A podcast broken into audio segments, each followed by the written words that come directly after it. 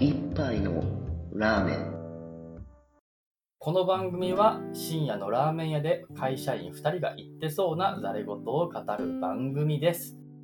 会社員生活の営み。会社員2人が普段の生活をエンジョイさせる試行錯誤を話すコーナーです。ジャンルは仕事から趣味までその日の話の転がり具合で決まります。ということで今回のお話は USJ の続きですね、うん。うん一旦今回で、うん区切りがいいから、うん、おしまい？第1部間みたいにしておきましょうか、前回までのおさらいみたいなのしてもらっていい？はい。そもそもマーケティングの考え方戦略的思考というのを身につけましょうという、うん。そういう本を読んでましたと。うんうん。そのマーケティングのフレームワークっていうのをここで紹介していったと初めから説明しとくとですね最初まず戦略的思考っていうのは企業のゴールがありますと、まあ、企業じゃなくてもいいけど今回はマーケティングなので企業の目的ゴールがあってうん。その目的を叶えるために戦略っていうのがあると。うん。で戦略っていうのはリソースアロケーションであると。うん。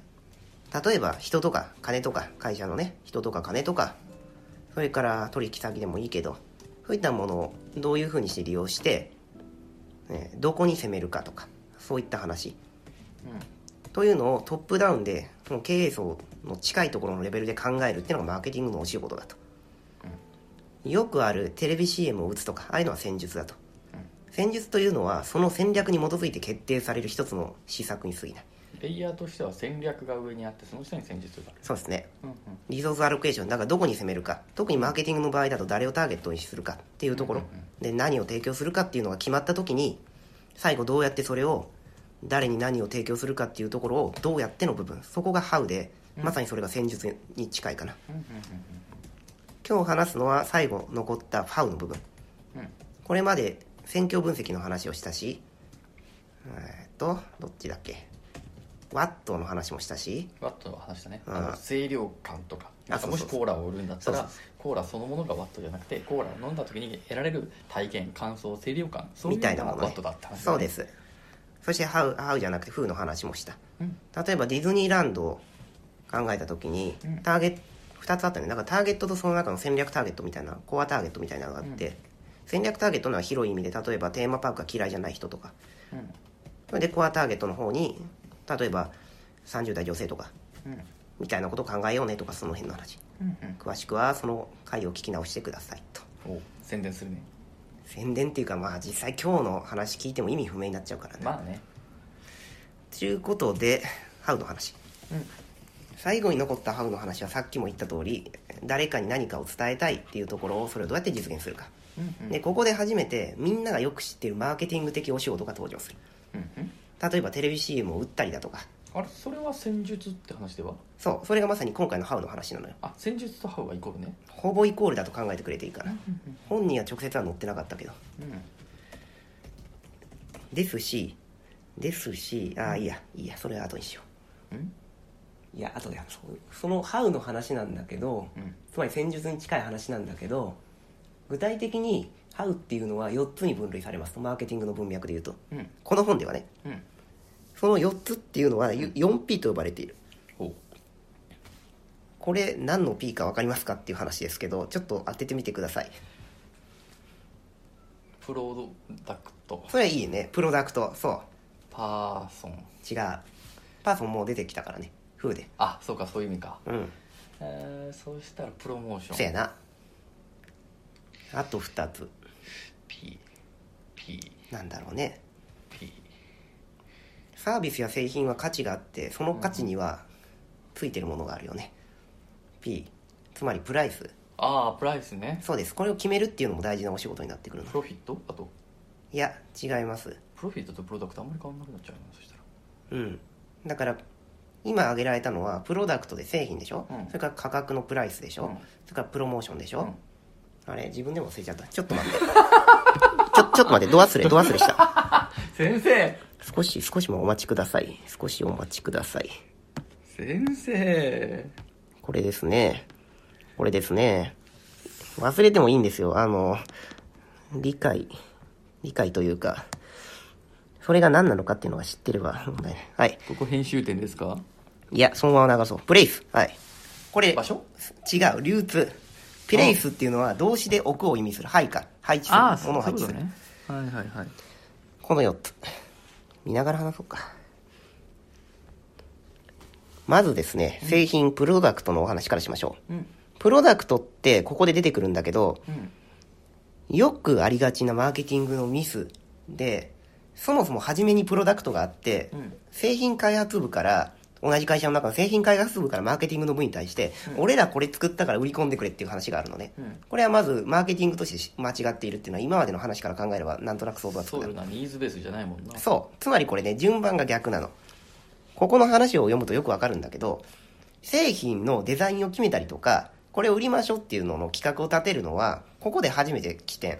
うん今までの How とか、あ、違う違う、What とか Who とかやってきて、その後に How が来て、ようやくここで製品の話が出だす。製品とかサービスのね。うんその後で、その製品と、えー製品の話、製品をこうやって作ればいいよ、サービスをこうやって作ればいいよって話を、研究開発とかうんとすり合わせる。意外っちゃ意外かも。そもそもこれをちゃんとできてるところ、ちゃんとできてる会社はほとんどないうんと言っていいでしょそんな気がするね。う。はい。なんか、研究開発にすらニーズ調査をやれって。そうですね。日本企業、少なくとも日本企業を限定した場合、研究開発部というのは、研究開発ではなく正確には研究企画と言った方が私は正しいと思ってます。うんうん研究開発部と今言ってる研究開発部から企画を上げ上げようというふうな会社も結構多いかなという印象です。なんそんな感じだよね企画から始まって開発もやってなんや営業はいらんのかみたいな感じはちょっとすることは多いよね。開発の人間から愚痴でした。はい。そこを深掘りすると話があれになるので、一旦切るとしましょう。ということで、ここで製品のデザインとか、例えばここに書いてある通り、形状とか、とネーミングとかう、ん。パッケージングとかうん、セットで売るのかとか、そういった内容を決める。まあ顧客が触れる場所って感じだね。そうっすね。次、ここでプライス、プロダクト一旦なしにして、次はプライスだ。うんプライスっていうのは簡単な話で、その製品の価格を決めればいい。設定価格。メーカー小売規模価格とかあれね。うんあれどうやって決めればいいのっていう話なんですけど、これは結構複雑で、以前、選挙分析のところで話した 5C ってあるよね。うん競合とか自社とか、うん顧客とか、それからカスタマーとコンシューマーなんか場合分けされてて、卸業者みたいなのが出てくるケースもあったね。うんそういった登場人物たちのうんパワーバランスとかを考えて、この価格を決めなければいけない。うん例えば、競合が100円で似たようなカテゴリーの商品を売ったとしよう。うんその時、こちらの新しい商品はどれぐらいのし値段が適切か。うん敵と同じ企業なら100円で売るべきか。例えばこういう話。うんあまりにもいたずらに高すぎる価格プレミアム。価格プレミアムっていうのは、うん敵が100円で全く同じものを売ってるのに、競合がね、うん自分が150円で強気で売るっていう、この50円分のことを価格プレミアムって言ったりする。うんうんプレミアムね。とはい。アンドロイドがうん。5万円ぐらいで売ってる中で10万円ぐらいで売る The Other OS みたいなとかね。それはどうしてそれがででできるのっていうと、価格プレミアムでもまだ売れるっていうのは、そこにブランディングの強さがあるからね。その The Other OS に対してブランドを感じてる人が多いと例えばそういうこと。うんうんうんっていう、いろいろな制約条件のもとで価格を決定する。なるほどここはかなり難しい。その辺は価格弾性とか、ただ価格弾力性とか言ったりするね。うんうんうん例えば、もともとの市場平均価格の110%にしたときに、本来想定される売上量が何パー減るのかとか、そういうのを予測して決めたりする。この辺の話はおそらく第2部というか、今回以降、えー数式を使って説明する機会があるかもしれない。飛ばそう。ポッドキャストで数式は難しい無理だと思う。だから、YouTube とかやるかもね。次行こう。はい。次、流通。3つ目。P。これは何の話かっていうと、流通で、簡単な話で、例えば、ミネラルウォーターを売るときに、ミネラルウォーターを作ったメーカーがいるよね。うんその次に卸売りがいるよね。うん最後に小売りがいるじゃん。うんこうやって売ってもいいし、そうじゃなくて、卸売りからいきなり小売りに売ってもいいわけ。うんでもそうじゃなくて、そもそも直営店にしてもいいわけ。もっと直接的に言うと売り場を作らずに直接企業と個人がダイレクトマーケティングあの C2D と言ったりするかなああいう系統形態にしてもいいわけ、あカスタマー 2D ってなんだ。あーちょっと待って C2D でやったっけ？ダイ D あやべ忘れた。ダダイレクトダイレクトにね顧客に届けるってやつだからうんうん。C2D だっけ？あいやわかんない。調べようか。この辺はねかっこいい用語たくさんあると思うけどどうでもいいよ。要は本質はどうやって売りたいかっていうのを自分で決めるっていうそこだけの話だから。だからか D2G だから C2C2B とかなんかあ B2B2C ね。B2B2C とか B2C とか,、なんか D2C とかいっぱい言葉あるけどそんなもん覚える必要はない。面白いですよなので調べない。ちなみに C2D でググったら、インテルコア2デュオが出てきた。違うね。はい。じゃあ次行きましょうか。あ次行く前に。その流通のところでいくつか面白い事例というかうん。さっきのインテルの話出てきたけどうんそうですね。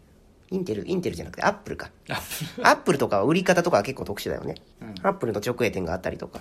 うん。だから他のメーカーとちょっと違うよねそこも、うん。っていうのは分かると思うし。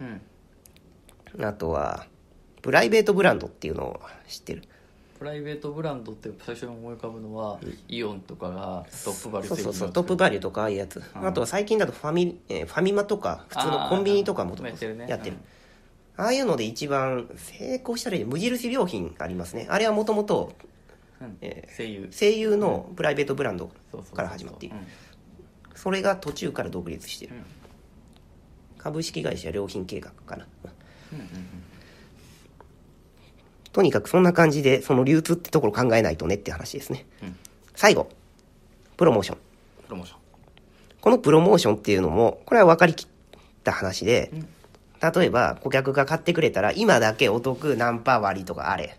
うんうんあれプロモーションのうちの一つキャンペーンですね。うんうんうん。まあ買いたくなる動機づけというか。そうですね。あとはパブリシティとか言ったりするやつがあってこれは何かっていうと例えばビジネス関係の番組の中で商品がせあの紹介されるとかそういうやつ。うんうんあれパブリシティと広告とは別扱いやね。うん。うん番組内の一つの企画の中でそのき製品がフィーチャーされてるだけだからね。あとは純粋に広告ね。うんおそらくみんな思ってるマーケティングの仕事というのはプロモーションの中の特に広告のところとかパブリシティのところが大きいでしょうね。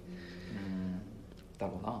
そんな気がする。うん。っていう感じです。結構超過しちゃったんだけど 今回は How の話4つの P うん。という話をさせていただきましたこの4つの P を制覇することによってこれで全部揃いましたね。What, How あー What, Who, How と。それから目的があって選挙選挙分析があってとうん。いう話です。これで OK フレームワーク完成と。まあこれを完全にマスターしたらもうマーケターとしてはパーフェクト。パーフェクトかどうかわからんけど 少なくともその辺にいるマーケターよりは普通に強くなれるはず。うん。これを実際に実践している人たちっていうのはさっきもいろいろ出てきた通りうん例えば製品のプロダクトで言ってたじゃない？ちょっと愚痴言ってたじゃない、うん。そもそも実行できてる会社がまともに存在しないっていうのは現状だろ。うんうん。はい。そんな感じです。なので使ってみてください。以上です。じゃあ続きは第2部で？かも。やるかもしれないしやらないかもはい。お疲れ様でした。お疲れ様です